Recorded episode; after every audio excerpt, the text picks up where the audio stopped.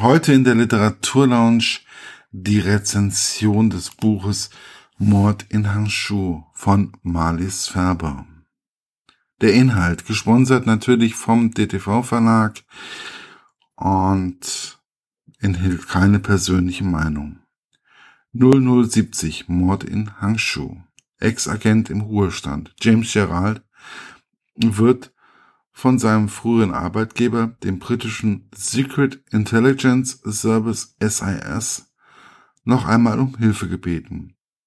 Er soll undercover ermitteln, wer den chinesischen Teehandel sabotiert und für unzählige Giftopfer verantwortlich ist.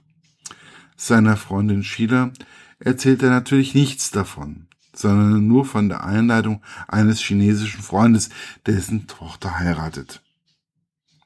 Aber schnell wird James Gerald klar, dass er sich im fernen China mit seinen Ermittlungen nicht nur auf sensiblen politischen Terrain bewegt, sondern auch einem hochgefährlichen und intelligenten Einzeltäter den Kampf ansagen muss. Fast. Ein Herzstillstand kriegt er allerdings, als plötzlich eine strahlende Sheila aus dem Taxi vor seinem Hotel in Hangshu steigt. Die Rezension. Es war mein erster Roman von Marlies Färber und ihrem Helden James Gerald. Mein erster Gedanke in letzter Zeit, der in letzter Zeit sehr häufig war, mal sehen, wie dieser Roman wird. Ein 70-jähriger Geheimagent, da noch den Zusatz 0070 erinnert mich und wahrscheinlich noch einige andere an 007 im Dienste der Majestät oder so ähnlich.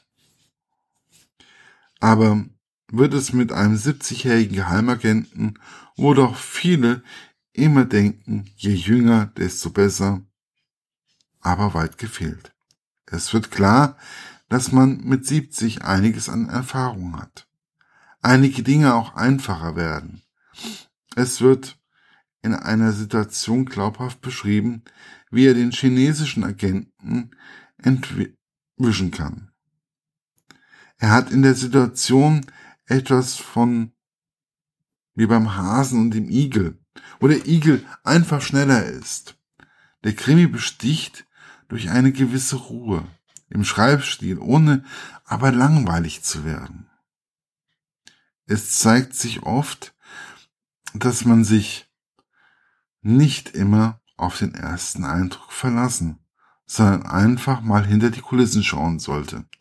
Und das ist auch ein Plädoyer für eine bessere Zusammenarbeit anderer Kulturen. Denn vieles sollte man einfach auch in unseren europäischen Breiten einfach übernehmen und mit einem größeren Respekt gegenüber dem Alter agieren. Und vielleicht bringt uns das ja auch dieser kurzweilig und interessant geschriebene Krimi ein Stückchen weiter. So dass wir nicht immer sagen, der ist alt, der kann bestimmt nicht mehr. Was in diesem Krimi eine in meinen Augen unfreiwillige Komik gibt, ist auch die Partnerin China, die ihm doch irgendwie fehlt, die er nicht mitnehmen wollte auf den Tritt nach China, die ihm aber wieder eine lange Nase macht. Mit einem Freund, der sie besucht, noch und noch einiges mehr. Wo unser doch so ruhiger James dann doch fast die Wände hochgeht. Ich würde mich auf jeden Fall freuen, einen weiteren Krimi mit James und Gerald und den in den Händen zu halten. Der hat einen sehr angenehmen Rhythmus zwischen Spannung und Ruhepause und einer gewissen Komik, auch wenn es um einen Rentner geht.